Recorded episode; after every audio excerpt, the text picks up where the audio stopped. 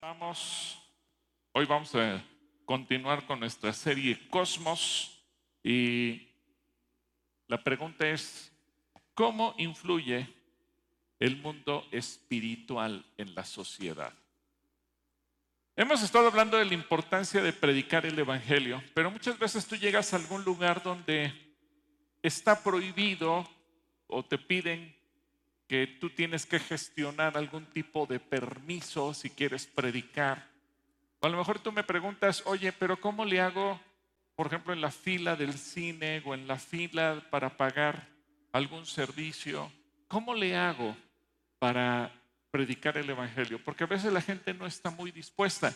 Bueno, quiero que veamos un video, dura un par de minutos, y yo quiero que tú veas la creatividad de estos jóvenes en un centro comercial donde hay mucha gente eh, esperando en una fila y cómo se puede predicar el Evangelio. Adelante, Oscar, por favor.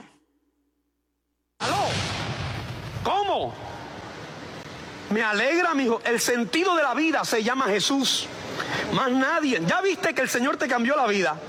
Por eso la Biblia dice que de tal manera amó Dios al mundo que ha dado a su Hijo unigénito para que todo aquel que en Él crea no se pierda, mas tenga vida eterna. Claro, el único que cambia se llama Cristo, más nadie. Por eso, mira, yo, yo te voy a pasar un amigo que también vivió una experiencia con Dios y Dios le cambió la vida. Mi vida no tenía sentido. Por eso es que yo te entiendo. Yo quería acabar con mi vida. Pero sabes qué? Me alegro de que hoy te hayas dado cuenta que hay un Dios que nos ama. Y que sean los procesos, las dificultades por las cuales estés pasando. ¿Sabes por qué? Porque yo pensé de que no tenía escapatoria. Yo dije, ¿quién me va a sacar de aquí? Los amigos se fueron. No tenía nadie que me ayudara. Pero en eso apareció Jesús. Por esa razón hemos venido a decirte que estamos contentos y estamos felices porque hay un Dios que nos da esperanza, Walter. Y estamos alegres porque Walter, ¿sabes qué? Que en un momento una mujer que tenía flujo de sangre, nadie la podía ayudar. Y dice que lo había intentado todo, Walter. ¿Sabes que Esta mujer estaba cansada porque intentó con los médicos, intentó con el brujo, pero nadie le podía parar el flujo de sangre. Pero ella escuchó y dijo, Jesús va a pasar por mi ciudad. Y tocó el borde del manto y enseguida fue sana. Walter, yo quiero que tú le cuentes lo que el Señor ha hecho con tu vida. Yo mismo viví esa experiencia cuando todo lo toqué, ni el alcohol, ni las drogas, nada podía llenar el vacío a mi corazón. Hasta que Cristo llegó a mi vida y me cambió Pedro. El que estás viendo aquí es un milagro de Dios. No importa lo que tú hayas atravesado en la vida, yo estoy claro, estoy seguro que si tú le das la oportunidad a Jesús, Él puede cambiarte, Él puede hacer algo poderoso. ¿No te has dado cuenta que todo lo que has hecho en la vida, nada ha podido llenar el vacío de tu corazón? Solamente Jesús es el sentido de la vida. Aunque en el mundo uh, tú creas que el alcohol, tú creas que la droga, tú creas que todo eso llena el vacío de tu corazón, solamente Jesús lo hace.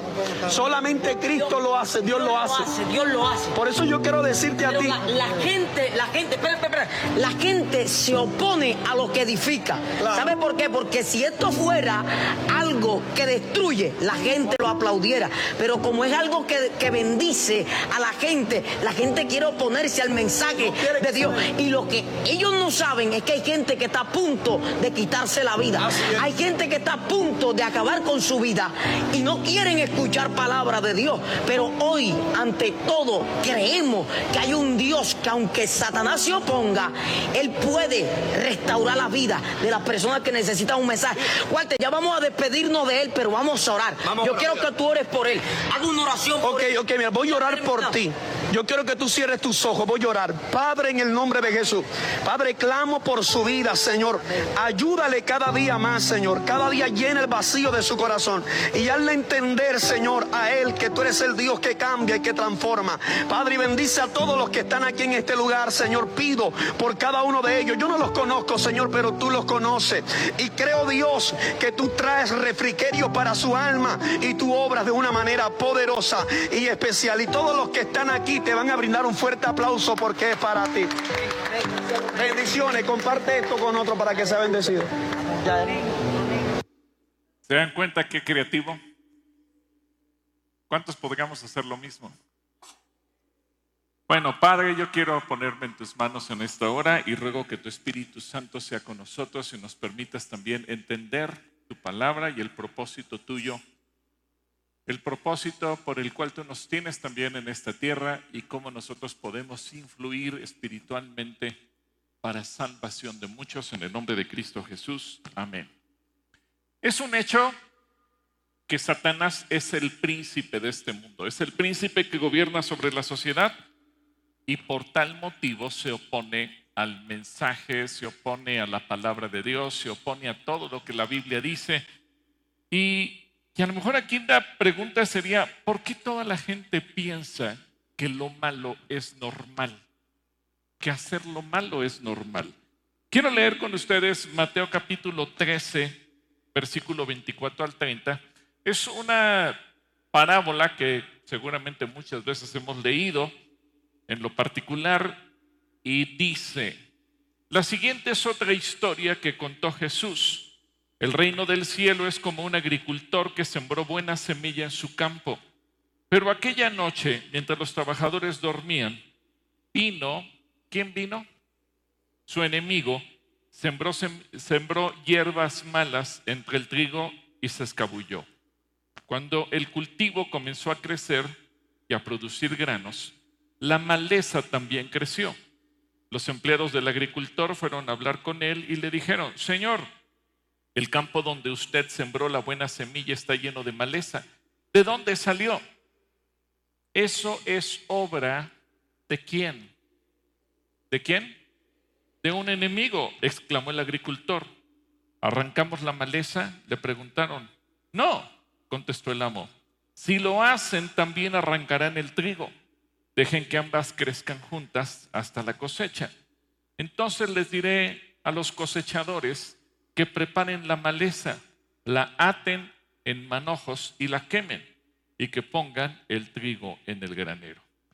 Ahora, vayamos al versículo 36 y ahí el Señor Jesús nos da la explicación. Dice, luego Jesús dejó a las multitudes afuera y entró en la casa. Sus discípulos le dijeron, por favor, explícanos la historia de la maleza en el campo. Y Jesús respondió, el Hijo del Hombre es el agricultor que siembra la buena semilla. El campo, ¿qué cosa es el campo? Es el mundo. Y la buena semilla representa a la gente del reino.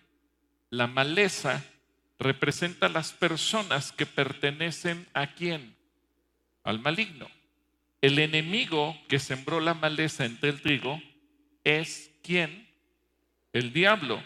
La cosecha es el fin del mundo y los cosechadores son los ángeles. Tal como se separa la maleza y se quema en el fuego, así será en el fin del mundo. El Hijo del Hombre enviará a sus ángeles y ellos quitarán del reino todo lo que produzca pecado y a todos aquellos que hagan lo malo. Y los ángeles los arrojarán al horno ardiente donde habrá llanto y rechinar de dientes. Entonces los justos brillarán como el sol en el reino de su Padre. Todo el que tenga oídos para oír, que escuche y entienda. Si se dan cuenta, esta parábola nos explica justamente lo que Jesús nos está diciendo. El campo, ¿qué dijimos que era el campo? El mundo, la sociedad el lugar donde nosotros vivimos, el lugar de donde Jesús no quiere que salgamos, el lugar que nosotros tenemos que ganar. Un lugar que dice que tenemos que cuidarnos para no caer en sus costumbres, pero un lugar en donde tenemos que vivir, porque somos parte de una sociedad, somos parte de este mundo. Así que dile a la persona que tienes a tu lado, tú eres parte de este mundo, eres parte de esta sociedad. El problema es que el mundo no quiere nada con Dios. Y a lo mejor nosotros antes éramos así. ¿Cuántos aquí antes no querían nada con Dios? A ver, sinceramente que digan, la verdad yo, la neta, no quería nada con el Señor. ¿Cuántos levantan la mano honestamente? Sí, sí hay muchos. Bueno, éramos parte de ese mundo, pero gracias a Dios que Dios nos alcanzó. Mateo 18, 7 dice, ¿qué aflicción le espera al mundo? porque tienta a la gente a pecar. Las tentaciones son inevitables, pero ¿qué aflicción le espera al que provoca la tentación? Y esto nos recuerda que el mundo, aun cuando es creación de Dios, lamentablemente está dominada por lo demoníaco. El mundo está bajo el poder del mal. El mundo necesita ser liberado de Dios. por Dios, debe ser liberado del diablo. Y se identifica como el mundo todas las personas que viven lejos de Dios, aquellos que están enemistados con Dios, aquellos que viven lejos de Dios, en contra de Dios, que le dan la espalda a Dios, que dicen que Dios no existe, que dicen no creer en Él, o que aunque digan creer en Él, hacen exactamente lo contrario a lo que Dios dice. Así que el mundo tiene que ser liberado por Dios, porque está bajo el dominio del diablo. Y eso es justamente la labor nuestra, porque somos nosotros los responsables de ir al mundo a hablarle de quién es Jesús. Por eso me gustó mucho este video, porque pensando cómo predicarle a la gente, pues muchas veces nosotros nos quedamos con las barreras y decimos que es muy difícil, no te dejan, llegan los policías, te bloquean. Bueno, qué interesante, simularon una llamada telefónica, simple y sencillamente para dar un mensaje en un par de minutos, dieron sus testimonios y captaron la atención de la gente que estaba en el centro comercial. Qué interesante es que cuando la gente se da cuenta, de repente el mensaje llegó a sus corazones. Y es que el mundo de la tierra, el mundo de abajo se contrasta con el mundo de arriba, con el mundo del cielo. El mundo de las tinieblas con el mundo de la luz. Dios quiere que cada uno de nosotros seamos luz. ¿Luz de qué? ¿Luz de qué? luz del mundo, porque el mundo vive en tinieblas. Pero ¿qué pasa si nosotros mismos no somos capaces de iluminar? ¿Qué pasa si nosotros mismos encendemos la lámpara, pero la tenemos escondida en nuestra casa? ¿Qué pasa si como iglesia encendemos la lámpara, pero la tenemos escondida aquí, dentro de este santuario, pero saliendo de aquí no somos capaces de iluminar? Y a lo mejor venimos aquí y, oramos y decimos amén, gloria a Dios, y sacamos nuestra Biblia y la leemos y nos emocionamos con los versículos bíblicos, pero cuando salimos a la calle, entonces escondemos la Biblia, no queremos que nadie se dé cuenta que somos creyentes, nos da pena. O vivimos como el resto de la gente y entonces no hay diferencia entre el que cree en Dios y el que no cree. Así que tenemos que entender que lo que sucede en la tierra tiene una influencia de lo que sucede en el mundo espiritual. En Colosenses capítulo 1, versículo 16 dice, en Él fue creado todo lo que hay en los cielos y en la tierra. Todo lo, lo visible y qué más? Y lo invisible. Tronos, poderes, principados o autoridades, todo fue creado por medio de Él y para Él. Ahora, ¿cómo se originó todo esto? Bueno, rápidamente vamos a ver de dónde viene el origen del mal y cómo es que, que el diablo llegó a ser el príncipe de este mundo. En Isaías capítulo 14, versículo 12 al 17, por ejemplo, dice, ¿Cómo has caído del cielo, oh estrella luciente de la mañana? Has sido arrojado a la tierra, tú que destruías a las naciones del mundo. Pues tú te decías a ti mismo, subiré al cielo para poner mi trono por encima de las estrellas de Dios. Voy a presidir en el monte de los dioses, muy lejos en el norte. Escalaré hasta los cielos más altos y seré como el Altísimo. ¿Cuál era el objetivo de Satanás? Ser como Dios. Por cierto, ¿se acuerdan que le ofreció a Adán y a Eva cuando los conminó a probar del fruto del árbol que Dios les había dicho que no probaran? Seréis como Dios. Esa es la oferta. Ese fue su deseo Y ese fue el deseo que colocó en el corazón de la gente, ser como Dios. Por eso es que la gente muchas veces rechaza a Dios porque en el fondo quiere ser como Dios. La sociedad el día de hoy, ¿por qué ve normal lo malo, lo monstruoso? Pues porque la gente quiere ser como Dios. La gente rechaza que Dios nos diga lo que está bien y lo que está mal. Y somos nosotros los que queremos decidir lo que está bien y lo que está mal. Pero luego dice el versículo 15, en cambio, serás bajado al lugar de los muertos, a las profundidades más hondas. Ahí todos te mirarán y se preguntarán, ¿puede este, el que puede ser este el que sacudía la tierra y hacía temblar a los reinos del mundo? ¿Es este el que destruyó al mundo y lo convirtió en una tierra baldía? Este, ¿Es este el rey que demolía las grandes ciudades del mundo y no tenía compasión de sus prisioneros? Así que Satanás era particularmente poderoso y un ángel de alto rango en el cielo cuando Dios creó el mundo espiritual. Pero en su rebelión, dice la Biblia que él arrastró a la tercera parte de los ángeles y se los llevó con él. Y esa tercera parte de los ángeles, pues son hoy los demonios. Y Satanás es un acusador, un acusador que sigue poniendo el dedo en la llaga de los cristianos y que los sigue acusando y que sigue poniendo en tela de duda la fe de los cristianos. Miren lo que dice Job capítulo 1 versículos 6 al 11. Un día los miembros de la corte celestial llegaron para presentarse delante del Señor y el acusador Satanás vino con ellos. El Señor le preguntó a Satanás, ¿de dónde vienes? Satanás contestó al Señor, he estado recorriendo la tierra, observando todo lo que ocurre. Entonces el Señor preguntó a Satanás, ¿te has fijado en mi siervo Job?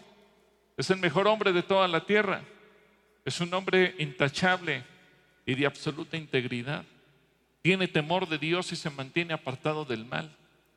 Satanás le respondió al Señor, sí, pero Job tiene una buena razón para temer a Dios. Siempre has puesto un muro de protección alrededor de él, de su casa y de sus propiedades. Has hecho prosperar todo lo que hace. Mira lo rico que es. Así que extiende tu mano y quítale todo lo que tiene ten por seguro que te maldecirá en, su, en tu propia cara. Yo creo que ha de ser un privilegio que Dios te presuma. ¿A cuánto les gustaría que Dios te presumiera? Que dijera, has visto a mi hijo, has visto a mi hija, has visto a mis siervos, has visto a mi sierva. ¿A cuánto les gustaría? Nada más que Satanás va a decir, ah, bueno, pero a ver, toca todo lo que tiene porque lo has bendecido. ¿A cuántos de ustedes los ha bendecido el Señor? Imagínate que Satanás diga, a ver, quítale la bendición. Y entonces cuando viene la prueba, pues sale la luz. Si somos de de veras, como Job, o si somos de mentiras. Pero Satanás no se va a quedar a gusto. Ahora, en diferentes épocas y en diferentes naciones, el mundo es influenciado por sus líderes gubernamentales, políticos, sociales, de opinión. Y eso ha ocurrido toda la historia de la humanidad, por eso es que se han levantado guerras, revoluciones, movimientos, algunos culturales, otros filosóficos, otros sociales, otros militares, porque finalmente siempre ha habido gente que influye. Pero eso tiene un origen espiritual.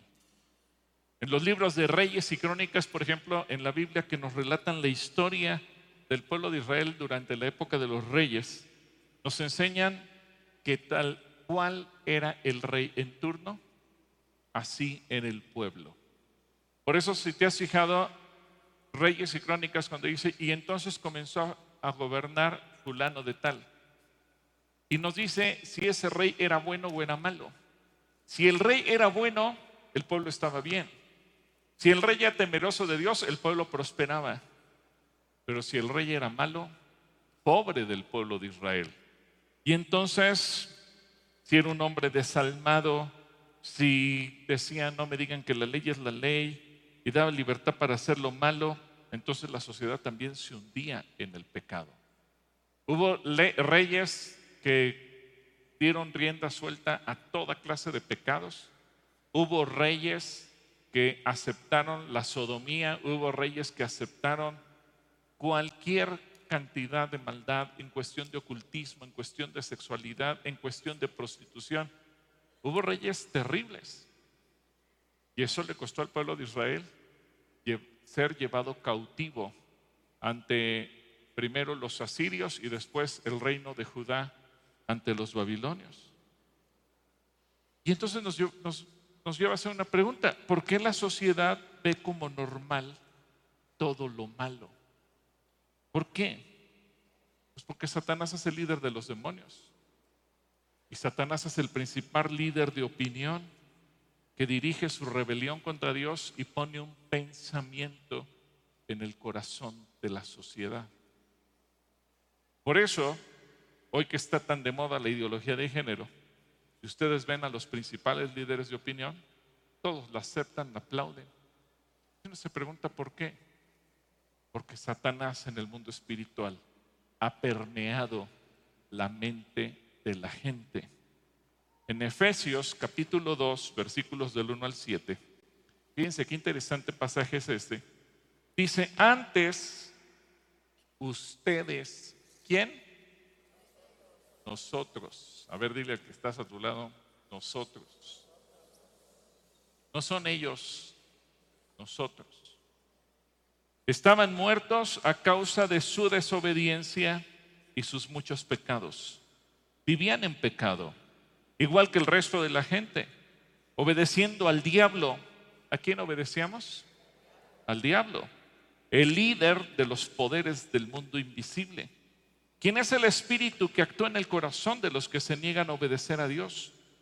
Todos vivíamos, ahora Pablo cambia el discurso, ya no es ustedes, ahora es todos vivíamos así en el pasado, siguiendo los deseos de nuestras pasiones y la inclinación de nuestra naturaleza pecaminosa. Por nuestra propia naturaleza éramos objeto del enojo de Dios, igual que todos los demás. ¿De qué cosa éramos objeto? Del enojo de Dios.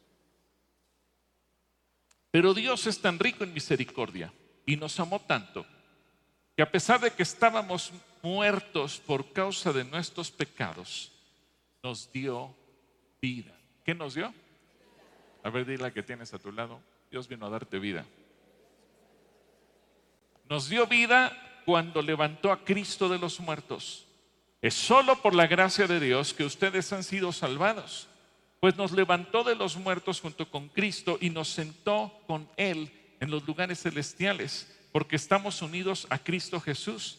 De modo que en los tiempos futuros Dios puede ponernos, ojo, Dios puede qué? Ponernos como ejemplos de la increíble riqueza de su gracia y la bondad que nos tuvo como se ve en todo lo que ha hecho por nosotros estamos unidos a Cristo. Así que hermano, hermana, tu vida y la mía son un ejemplo para los que no creen. Un ejemplo que antes estábamos muertos, un ejemplo que antes éramos desobedientes, un ejemplo de que antes éramos, eh, estábamos sujetos al diablo y que Cristo nos alcanzó. Así que ahora Dios te dice, tú tienes que funcionar como ese ejemplo para todos los demás. ¿Qué está pasando entonces en el cielo?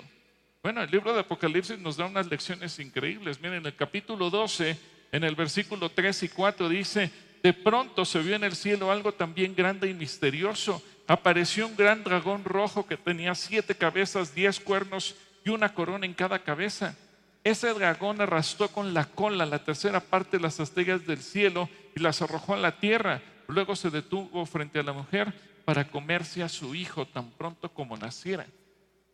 Y eso no es cosa solamente del fin, eso ocurre hoy. El diablo manda a sus demonios a devorarse a los hijos. manda a los demonios a devorarse a la sociedad. Y eso me hace pensar por qué hoy los niños están en tanto peligro. ¿Es solo cuestión del gobierno federal? El gobierno federal es el instrumento.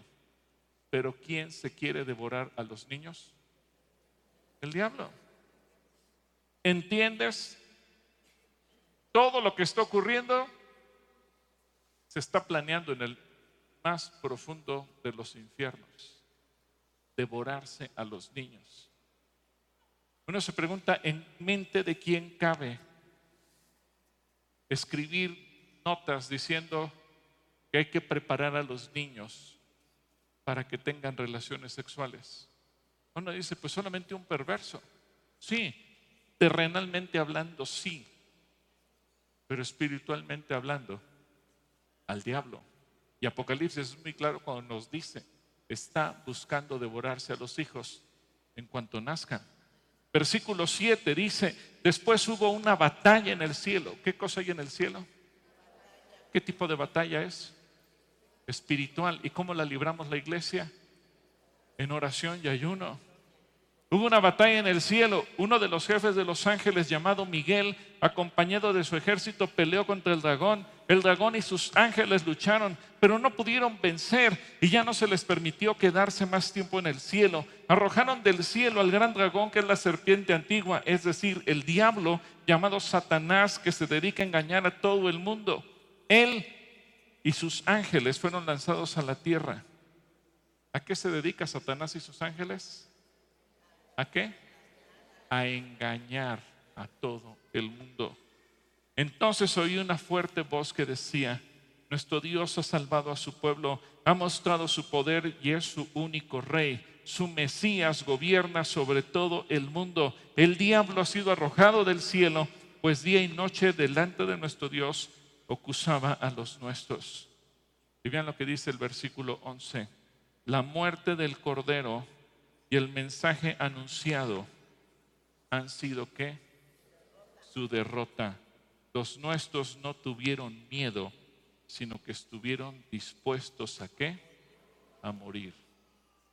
Predicar el mensaje nos puede poner en riesgo de muerte física, pero predicar el mensaje es la derrota de Satanás. Así que Dios quiere gente que esté dispuesta a predicar su mensaje. Y como hemos visto, que tu vida sea un ejemplo de lo que Dios hizo.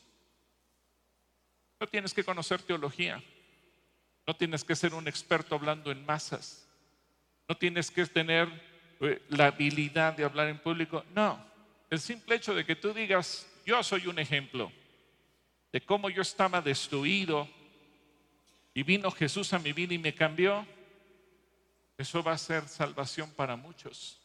Y eso va a ser la derrota de Satanás. ¿Cuántos aquí están dispuestos a decir, estoy dispuesto a poner mi vida por amor a Jesús?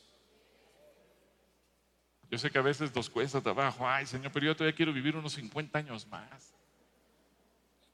Por eso yo admiro al pastor Wayne Myers, porque aunque él tiene 101 años de edad, mucha gente le dice, Pastor Wayne, ojalá viva la edad de Moisés, 120 años, y él dice, no le pongas límites a Dios. Todavía hay mucho trabajo por hacer. Y lo ves un viejito que sí, hoy anda con una enfermera en silla de ruedas, pero a donde quiera que va, él predica de Jesús. Ahora, muchas veces el dominio del diablo hace que el mundo esté bajo pecado, porque ya vimos, él se dedica a engañar, él quiere devorarse a los hijos. Y mira lo que dice Jeremías 23:10, pues la tierra está llena, ¿de qué está llena la tierra? no, me pusieron el versículo. Jeremías 23, 10, ya se quedaron dormidos los de la cabina de video, yo creo. Bueno, yo sigo leyendo. Jeremías 23, 10, pues la tierra está llena de qué? De adulterio y está bajo una maldición. La tierra está de luto, los pastos del desierto están resecos. Todos hacen, todos hacen qué? lo malo y abusan del poder que tienen. Veamos qué clara es la Biblia. La gente vive en pecado, lo ve normal. Quien tiene poder abusa de su poder. Con una misma mente y con un mismo parecer, pero para lo malo. Por eso es que se estandarizan sistemas de vida. Por eso es que la gente llega a pensar igual. El problema es que normalizamos el pecado, normalizamos lo que es malo, normalizamos y se aplaude lo que es destructivo. ¿Por qué? Porque la gente pierde la conciencia. Y el diablo sabe utilizar perfectamente, porque es el príncipe de este mundo, los medios de comunicación, a los líderes de opinión, de educación, y va permeando en la sociedad. Y poco a poco se va aceptando. Y es que el mundo vive acostumbrado al pecado. Vivir mal hace que la gente se acostumbre a que eso es lo normal. Yo me acuerdo cuando tuvimos la oportunidad de visitar Cuba, que en, las calles de Cuba hay anuncios espectaculares. Ellos dicen que están orientados hacia Estados Unidos, hablando en contra del imperialismo yanqui. Pero gente que nació en la pobreza, en la miseria, que no conoce otro sistema de vida. Y le dicen, este es el sistema para que tú seas feliz.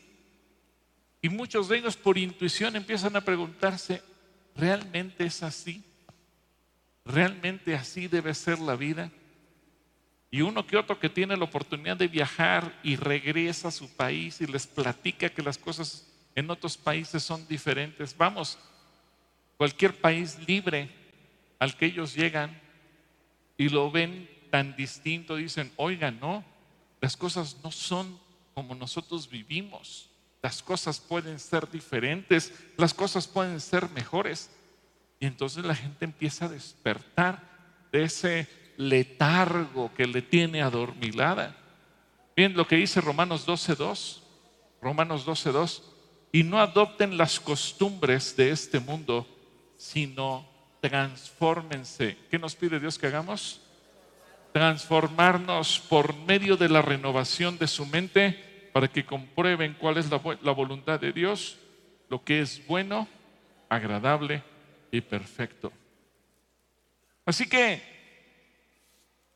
yo creo que cada uno de nosotros podríamos dar testimonio. Ahora, Marco, Asaf, me ayudan con los micrófonos. Yo quiero Así como en las últimas semanas me han dado testimonios muy breves, quiero preguntar si habrá dos o tres personas que quieran decirnos su testimonio y que a lo mejor tú dices, sí, yo viví bajo la influencia del diablo, a lo mejor en el ocultismo, a lo mejor en drogas, a lo mejor en adulterio, a lo mejor en alguna otra cosa, pero que tú puedas decir, así viví yo y Jesús me alcanzó. Así que Vente Asaf, vente Marco. Habrá dos o tres personas, dos o tres personas que quieran venir. Pónganse de pie y corran aquí, por favor. Aquí tenemos dos. Adelante, ¿cuál es tu nombre? Buenos días, Maximiliano. Maximiliano. Maximiliano. A ver, Maximiliano, platícanos así muy rápidamente qué fue lo que Dios hizo contigo. Buenos días, hermanos. Eh, yo vivía también bajo las riendas del enemigo. Eh, durante la pandemia tuve la oportunidad de conocer a Dios. yo era adicto a los videojuegos, a música secular, a las drogas y hubo un momento en el que Dios dijo ya, no, hasta aquí. Tienes que empezar a poner tu vida en orden. Y yo siento que los tiempos de Dios son perfectos y que llegan en el momento indicado. Entonces, ustedes están siendo víctimas de cualquier adicción, no solo de las drogas, sino de muchas adicciones que el mundo nos puede poner, ¿no? Pues déjenme les digo que Dios en algún punto los va a sacar, ya sea por las buenas y ustedes se dejen o por las malas. Entonces yo les recomiendo que lo hagan por las buenas porque Dios es un Dios justo y amoroso. Pero si no lo hacemos por las buenas, entonces vienen las consecuencias. Viene lo, el, el crujir de dientes. Y eso no quiere Dios para nosotros. Dios quiere lo mejor. Amén. Muchas gracias, Maximiliano. Muchas gracias. Vamos de este lado. ¿Nos dices tu nombre, por favor? Este, ¿Qué tal? Buenas tardes, mi nombre es Mauricio. Eh, yo soy servidor en Libre de Adicciones. Eh, yo era pues esclavo igual de, del pecado, alcoholismo, drogadicción. Eh, yo me dedicaba a bailar y era DJ aquí en este municipio. Bailaba en una academia muy famosa. y pues de igual manera era esclavo de, de todo eso. Yo me volví adicto al cristal, que es una droga que actualmente pues está consumiendo a la mayor parte de, de los jóvenes, ¿no? Eh, porque de alguna manera te engancha desde el primer consumo, eh, te vuelve esquizofrénico, entre otras cosas, paranoico, y de alguna manera, pues yo no veía salida hasta que pues el Señor me llevó a tocar fondo, quedarme solo, sin nadie, sin empleo, sin nada, y fue ahí cuando yo clamé eh, me acerqué a Libre de Adicciones con, con, Mario y Rosy. Y claro, ellos me canalizaron a otro sitio. Llegué ahí a Reto la Esperanza, duré cuatro años como servidor ahí y pues ya salí, estoy aquí, ahora sirviendo acá de este lado. Y pues de alguna manera apoyando a todos los jóvenes que sufren de adicciones, que son adictos a, a, la música, redes sociales, todo ese tipo de cosas ¿no? que en la actualidad se, se está moviendo y que de alguna manera a mí me llevaron a practicar ocultismo. Claro, en, en el ámbito de la música yo inicié eh, como DJ en géneros electrónicos y terminé en géneros pues muy oscuros, ¿no? entre ellos el necrosai, que es dedicado a, a Satanás, eh, practicando ocultismo y cosas así, y, pero el Señor me rescató de ahí. Gloria a Dios, gloria a Dios por tu testimonio. Gracias. Y vamos con el tercero. ¿Tu nombre, por favor? Buenas tardes, hermanos. Mi nombre es Raúl y yo fui adicto al alcohol. Eh, yo desde, desde joven, de los 18 años, pues tuve una vida, como dice la palabra, le di a los placeres más que a otras cosas. Eh, no quería conocer de Dios. Pero poco a poco el Señor en ese tiempo, pues tuvo misericordia de mí porque me guardó de muchas cosas que me pudieron haber pasado cuando yo tomaba y manejaba. Cuando yo sentí la necesidad de conocer de Cristo fue porque mismamente yo dije, pues yo no quiero llegar a Cristo cuando pase algo, cuando uno de mis hijos a lo mejor yo choque. Y, le dije, Señor, si tú existes, ayúdame porque mi deseo es dejar de tomar, pero yo no podía solo. Eh, tenía que dejar ese círculo porque así me lo hacía ver, o sea, alejarme de las personas. Incluso mi esposa cuando pues, yo trabajaba y no llegaba ya estaba preocupada porque pues, sabía que a lo mejor estaba tomando. Ahora cuando en el tiempo que yo seguía trabajando y ya no ya conocía de Dios, ella ya no se preocupaba porque yo tomaba, sino porque a lo mejor tenía mucho trabajo. Y la razón por la cual yo me acerqué a Dios fue que una vez me quedé dormido tomado y mi niña chiquita de año y medio quería prender la estufa porque le quería dar de comer a mi niño que tenía era más chico que ella y, pues imagínate lo que hubiera provocado yo hermanos si, si la niña al prender la estufa la deja y prende la luz, o sea lo que hubiera ocasionado. Entonces a mí me tomó el Señor y desde entonces Créanme que no necesito del alcohol. Sin darme cuenta, el Señor me quitó las ganas de tomar. Y ahora esta vida que tengo no la cambio por la que tuve anteriormente. Gloria a Dios. Que Dios los bendiga. Gracias a Dios. Lo, lo, que decía Maximiliano, ¿no? Por las buenas o por las malas. Pero qué bueno que antes de que ocurra una tragedia, una desgracia, se puedan abrir los ojos y clamar a Jesús. Ahora, algo muy importante, escuchamos tres testimonios de tres personas que vivieron en situaciones muy feas, muy oscuras. ¿Qué hubiera pasado si en lugar de presentarles a Jesús se les hubiera visto como enemigos? Entonces no hubieran tenido la oportunidad de la transformación. Por eso el Espíritu Santo nos insta a no ver a la gente como enemiga.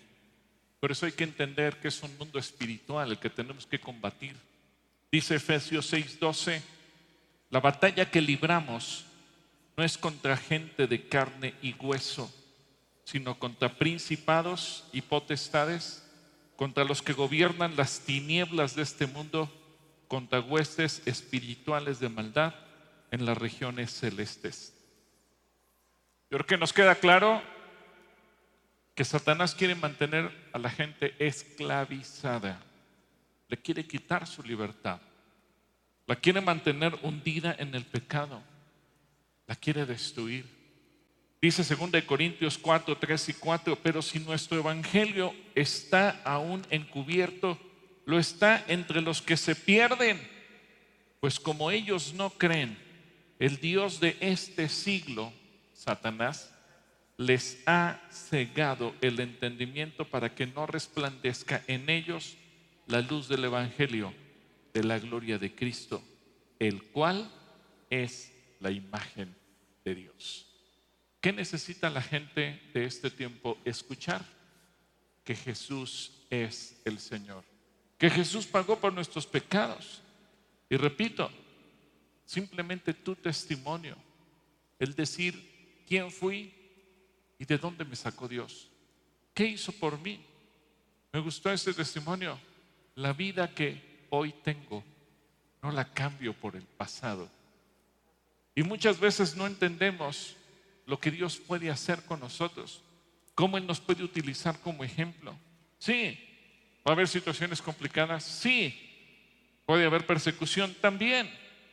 Pero mira lo que dice Apocalipsis 2.10, no tengas miedo de lo que estás a punto de sufrir. El diablo meterá a algunos de ustedes en la cárcel para ponerlos a prueba y sufrirán por diez días. Pero si permaneces, si permaneces como fiel, incluso cuando te enfrentes a la muerte, te daré la corona de la vida. ¿Cuántos quieren la corona de la vida? Es decir, no la vamos a cambiar por nada. El diablo ve a las personas como objetos para poseer y dominar y poder destruir. Pero Cristo nos ve como personas creadas a la imagen y semejanza de Dios y vino a devolvernos la dignidad como hijos de Dios. Por eso dice la Escritura que todo aquel que lo recibe tiene el derecho de ser llamado hijo de Dios. Así que fíjense lo que dice el Señor Jesús en Lucas 12, 21. Cuando un hombre fuerte como Satanás está armado y protege su palacio, sus posesiones están seguras hasta que alguien aún más fuerte lo ataca y lo vence y le quita sus armas y se lleva sus pertenencias. El que no está conmigo a mí se opone y el que no trabaja conmigo en realidad trabaja en mi contra. Cuando un espíritu maligno sale de una persona, va al desierto en busca de descanso, pero como no lo encuentra, dice, volveré a la persona de la cual salí. De modo que regresa y encuentra que su antigua casa estaba barrida y en orden. Entonces el espíritu busca otros siete espíritus más malignos que él y todos entran en la persona y viven ahí y entonces esa persona queda peor que antes. Por eso es tan importante cuando nosotros estamos compartiéndole a otros, dándoles el testimonio, hablándoles de Jesús, después darles el seguimiento. No conformarnos simplemente con decir gloria a Dios, ya le hablé de Dios y ya me dijo que sí. No, acuérdate que hay un mundo espiritual que lo va a pretender destruir y ahora tú tienes que cuidarlo, tienes que estar a su lado, tienes que orar por él, tienes que enseñarle a mantener una comunión con él, enseñarle a leer la Biblia, enseñarle a que se aferre a Jesús para que entonces no le ocurra lo que dice Jesús que puede ocurrir Así que tú y yo somos llamados por Dios a traer una transformación espiritual al lugar donde vivimos. Satanás está promoviendo la doctrina de la muerte. Por eso, en tantos países, y México no es la excepción, se está legalizando el aborto, la eutanasia, la muerte asistida, la muerte por misericordia y la muerte de muchas maneras. Porque el mundo ve como algo normal el asesinar. Uno de los puntos que se querían tratar en la asamblea de la OEA a la que fuimos hace unas semanas era que aún 24 horas después de haber nacido un bebé, las madres tuvieran derecho a asesinar a ese niño. Imagínate qué monstruoso. Ah, lo peor es que se lleve a instancias internacionales para plantearlo como un tratado entre las naciones y que en todos los países se pueda decidir lo mismo. Y si la mamá no le gustó el bebé que tuvo o nació con alguna enfermedad o cualquier cosa o ella se siente imposibilitada de mantenerlo, lo que sea, 24 horas tiene para poderlo asesinar. Imagínate lo monstruoso. Dice Juan 8:44, ustedes son de su padre el diablo y quieren cumplir con los deseos de su padre, quien desde el principio ha sido un, ¿un qué? Homicida. No se mantiene en la verdad porque no hay verdad en él. Cuando habla mentira, habla de lo que le es propio, porque es mentiroso y padre de mentira. Así que Creo que la Biblia es demasiado clara. Lo que estamos viendo hoy, sí, hay gobiernos, hay instituciones que lo promueven, porque estamos en una sociedad de seres humanos. Pero la Biblia nos aclara, todo esto no es casualidad, es que en el mundo espiritual, Satanás y sus demonios están preparando el ambiente para destruir al ser humano. Y hoy, más que nunca, su objetivo principal son los niños. Así que no es solo una doctrina, es un estilo de vida adoptado por la sociedad. 1 Timoteo 4.1 dice, pero el Espíritu dice claramente que en los últimos tiempos algunos apostatarán de la fe y escucharán, ¿a quién escucharán? Espíritus engañadores y doctrinas de demonios. ¿Se dan cuenta que lo que está pasando ahorita son doctrinas de demonios? Pero la gente los está abrazando, la gente los está absorbiendo. Es que Satanás busca activamente incitar a los cristianos para que caigan en pecado y que de esa manera ya no podamos predicar, ya no podamos hablar. En 2 Corintios 11:3 la escritura nos advierte, pero me temo que, así como la serpiente engañó a Eva con su astucia, así también los sentidos de ustedes sean de alguna manera apartados de la sincera fidelidad a Cristo. Así que, hermanos, hay que entender que el concepto del mundo representa el pecado, la carnalidad, el ser tolerante con lo malo, con la brujería, con el adulterio, con la inmoralidad sexual, con el consultar a los muertos, con las drogas, con las adicciones. Y evidentemente que el engaño de Satanás es ofrecer un estilo de vida que su pantalla, su apariencia, su fachada suele ser seductor y atrapar a la gente. Pero la Biblia nos enseña que Jesús vino a destruir y Jesús nos advierte, cuidado, porque lo que Satanás te ofrece es mentira, porque Él es el padre de la mentira.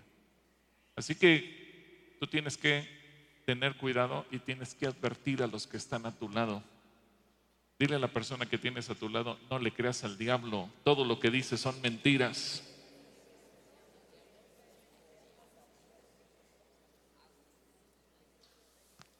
Y por eso Jesús nos dice cuál va a ser el estilo de vida al final de los tiempos. Pero hay una buena noticia. Jesús es el enviado del cielo y Él ha venido a este mundo a darnos vida. Dice Juan capítulo 1, versículo 9 al 13, aquel que es la luz verdadera, quien, es, quien da luz a todos, venía al mundo. Vino al mismo mundo que Él había creado, pero el mundo no lo reconoció. Vino a los de su propio pueblo y hasta ellos lo rechazaron. Pero todos los que creyeron en Él y lo recibieron, les dio el derecho de llegar a ser, ¿qué cosa? Hijos de Dios. ¿Cuántos aquí ya recibieron a Jesús? Así que la misión de Jesús es hacernos hijos de Dios, perdonarnos y salvarnos de la esclavitud. Y luego en Juan capítulo 3, versículo 16 al 21 dice, pues amó Dios amó tanto al mundo que dio a su único hijo para todo para que todo el que crea en él no se pierda, sino que tenga vida eterna. Dios no envió a su Hijo al mundo para condenar al mundo, sino para salvarlo por medio de él. No hay condenación, ojo, no hay condenación para todo aquel que cree en él, pero todo el que no cree en él ya ha sido condenado por no haber creído en el único Hijo de Dios. Esta condenación se basa en el siguiente hecho. La luz de Dios llegó al mundo pero la gente amó más la oscuridad que la luz, porque sus acciones, sus acciones eran malvadas. Todos los que hacen el mal odian la luz y se niegan a acercarse a ella porque temen que sus pecados queden al descubierto. Pero los que hacen lo correcto se acercan a la luz para que otros puedan ver que están haciendo lo que Dios quiere. Así que tú y yo tenemos que aprender a ver al mundo como Dios lo ve. Y de esa manera vamos a entender por qué Dios ama al mundo. Porque Dios no creó al ser humano para ser esclavo. Porque Dios no creó al ser humano para ser destruido. Porque Dios no creó al mundo para enviarlo al infierno. Por eso Jesús vino a esta tierra y dio su vida por nosotros. Pero ahora la única manera en que se va a recuperar, recuperar al mundo hacia Dios es por tu ejemplo y por tu mensaje. Lo que tú le digas a otros salvará la vida de otros. Si Satanás tiene influencia en el mundo espiritual, ¿por qué razón tú y yo como iglesia, tú y yo como parte del cuerpo de Cristo, tú y yo como hijos de Dios, tú y yo como discípulos de Jesús no vamos a tener influencia sobre el mundo y lo vamos a transformar para Él. ¿Cuántos quieren tener influencia en el mundo para ganarlo para Cristo? ¿Cuántos? ¿Por qué no te pones de pie entonces? ¿Por qué no te pones de pie y le dices, Señor, yo quiero tener influencia en el mundo? Tú que te pusiste de pie, toma de la mano a la persona que está junto a ti y dile, Señor, yo bendigo a mi hermano y pido que la unción de tu Espíritu Santo sea en nuestras vidas para que con nuestro ejemplo, con nuestro testimonio, con el mensaje que tú has puesto en nosotros podamos ir y salvar al mundo. Padre, úsame como un instrumento tuyo para salvar a otros.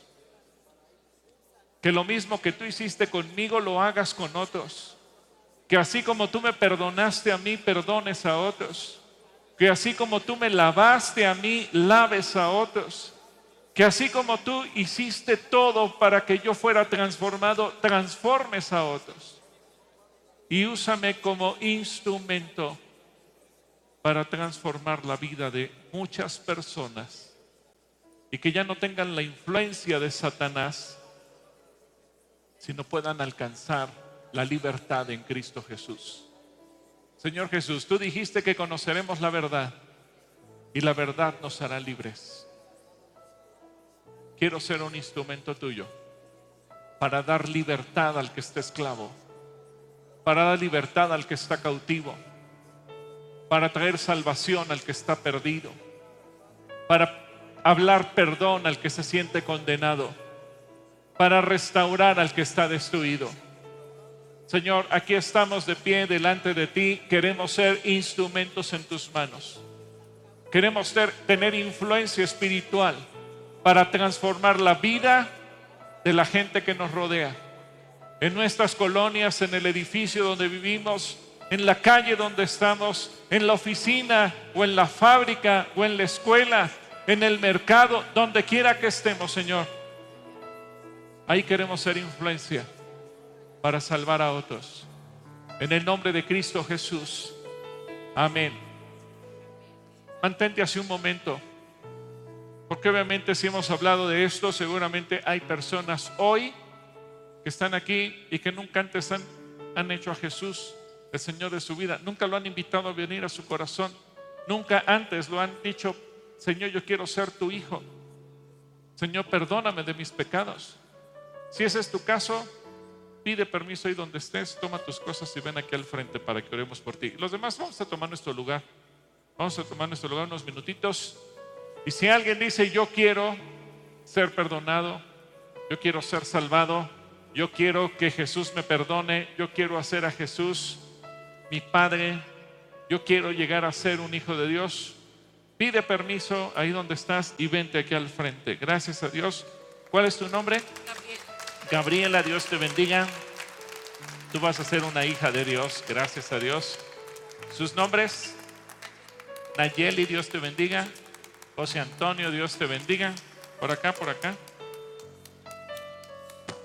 ¿Tu nombre?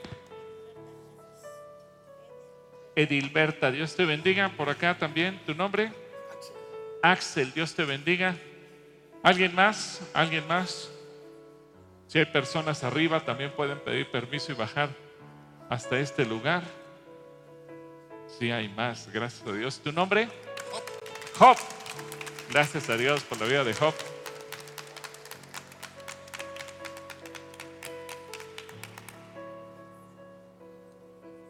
Están aquí de pie también los servidores que regularmente nos ayudan a dar la bienvenida a las personas que toman esta decisión.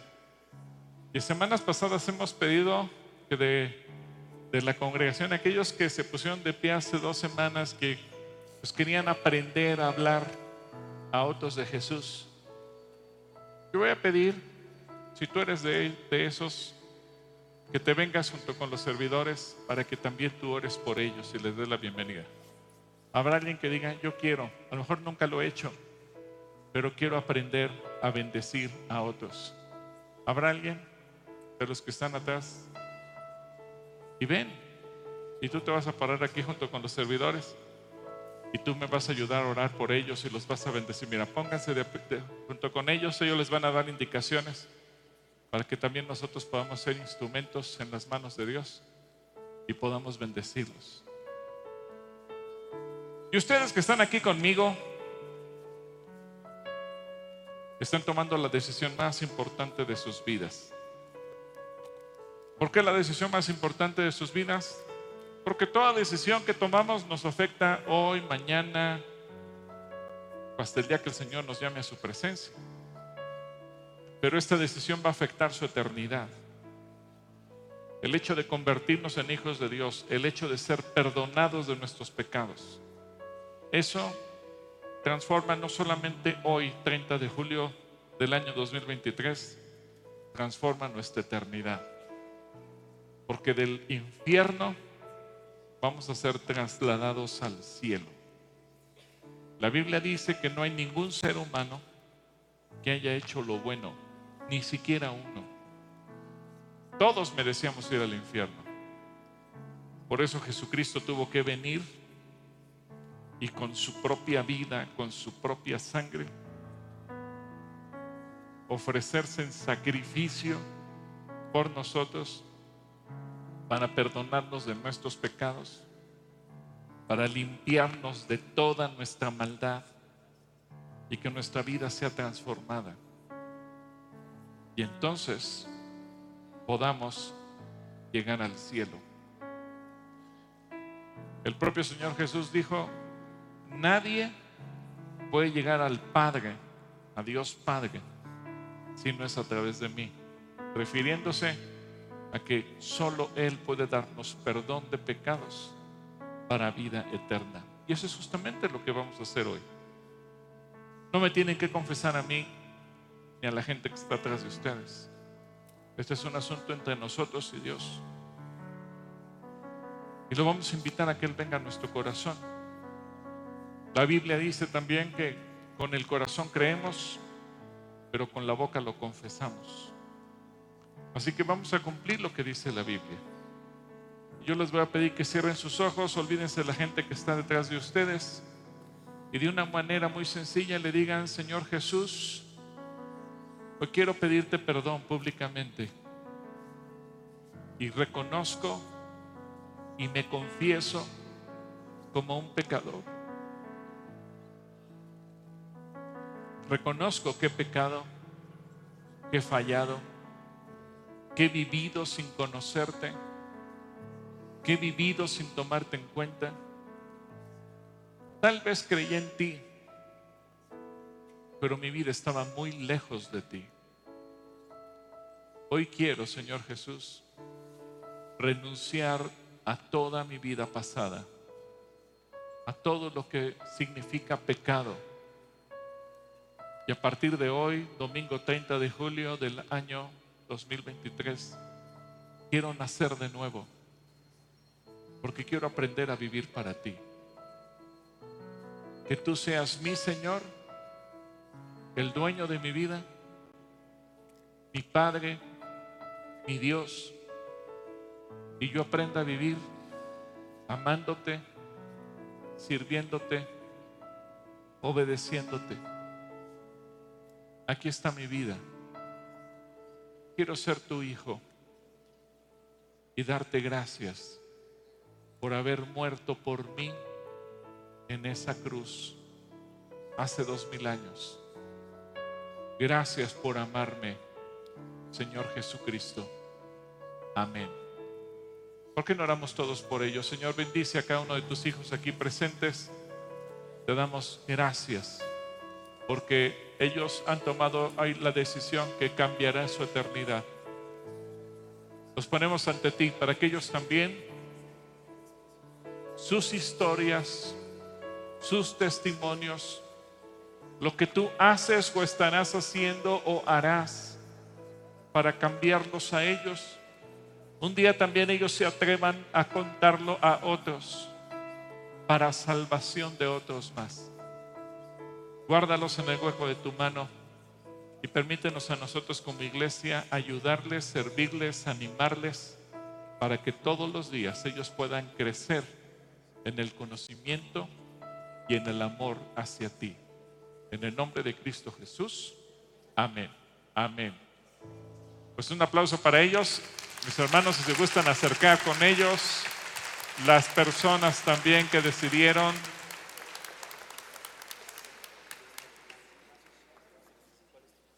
Así que yo quiero animarlos a todos ustedes a ser instrumentos en las manos de Dios. Los dejo con Fabián y con Tania.